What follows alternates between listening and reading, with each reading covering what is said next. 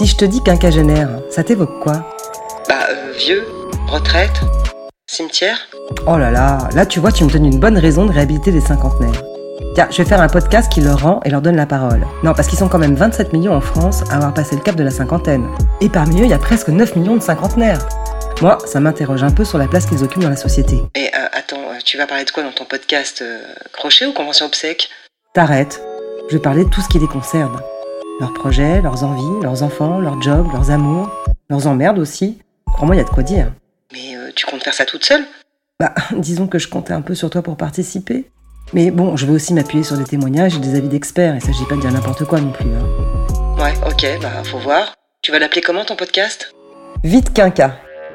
Enfin, euh, VDQ pour les intimes. Au moins c'est explicite.